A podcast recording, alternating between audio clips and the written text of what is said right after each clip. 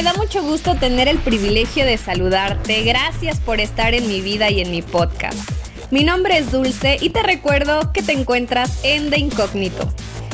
En esta ocasión te quiero contar una historia que forma parte de la cultura mexicana y que seguramente te la habrás encontrado en los libros de texto. ¿Ya sabes cuál es? Exactamente, la leyenda del Popocatépetl y del Iztaccíhuatl.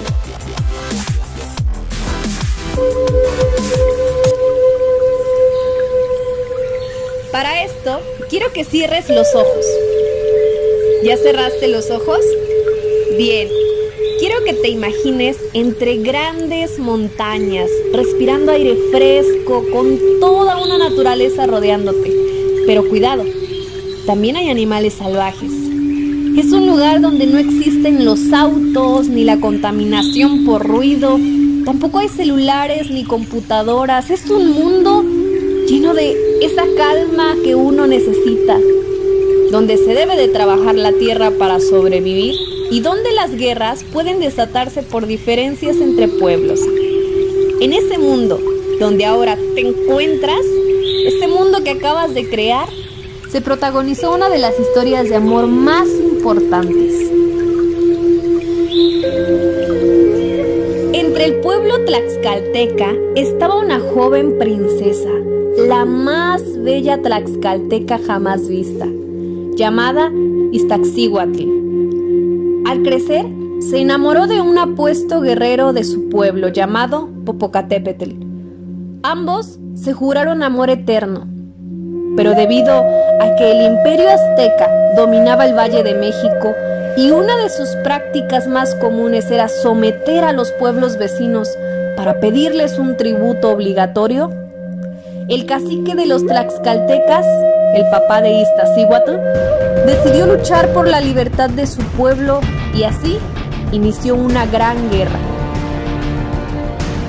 Por ser un guerrero, Popocatépetl debía combatir junto a su pueblo.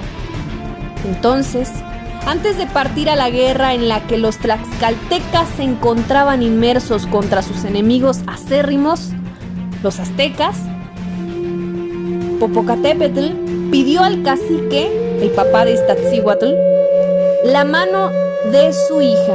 El padre de Iztaccíhuatl le dijo a Popocatépetl que solo podría casarse con ella si regresaba con la cabeza del jefe enemigo. Tras meses y meses de combate, un guerrero que odiaba a Popocatépetl transmitió un mensaje falso informando que había perdido la batalla y que había muerto. Este rumor corrió por todo el pueblo tlaxcalteca y al enterarse la princesa Iztaccíhuatl lloró amargamente. Lloró la muerte de su amado y poco a poco se fue consumiendo hasta morir de tristeza. Pasó el tiempo y Popocatépetl venció en todos los combates, regresando triunfante a su pueblo. Pero al llegar, recibió la terrible noticia de que la hija del cacique había muerto. De nada le servían la riqueza y el poderío ganados si no tenía su amor.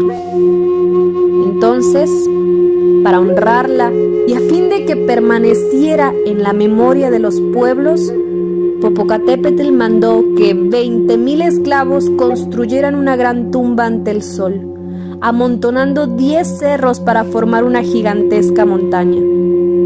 Desconsolado, tomó el cadáver de su princesa y lo cargó hasta depositarlo recostado en su cima, que tomó la forma de una mujer dormida.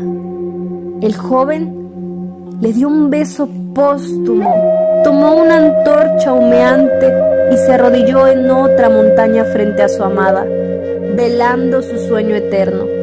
La nieve cubrió sus cuerpos y los dos se convirtieron lenta e irremediablemente en volcanes.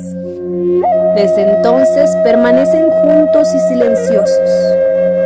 Iztaccíhuatl y Popocatépetl, quien a veces se acuerda del amor y de su amada, entonces su corazón, que guarda el fuego de la pasión eterna, tiembla y su antorcha hecha humo. Durante muchos años y hasta poco antes de la conquista, las doncellas muertas por amores desdichados fueron sepultadas en las faldas de Iztaccíhuatl. La montaña de Iztaccíhuatl fue llamada la mujer blanca o coloquialmente se conoce como la mujer dormida, por lo mismo de que su perfil se asemeja a una mujer que yace acostada. Popocatépetl fue convertido en un volcán que arroja fuego sobre la tierra con una rabia ciega por la pérdida de su amada. También cuenta la leyenda que aquel enemigo que mintió acerca de la muerte de Popocatépetl, porque estaba enamorado de Iztaccíhuatl, se convirtió en una montaña, en el Citlaltépetl, o mejor conocido como el Pico de Orizaba, y que desde ahí mira a los eternos enamorados.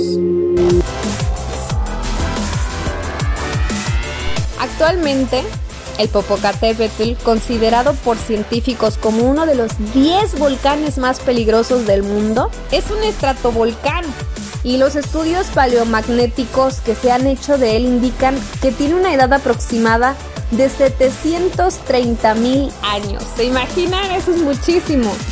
Está ubicado en el centro de México y aún se encuentra activo, de acuerdo también con los científicos de la Universidad de Manchester se trata del quinto volcán en riesgo de entrar en erupción en los próximos años. Y en cuanto a Iztaccíhuatl, es la tercera montaña más alta del país, después del pico de Orizaba y del Popocatépetl. Se localiza en los límites territoriales de los estados de México y Puebla.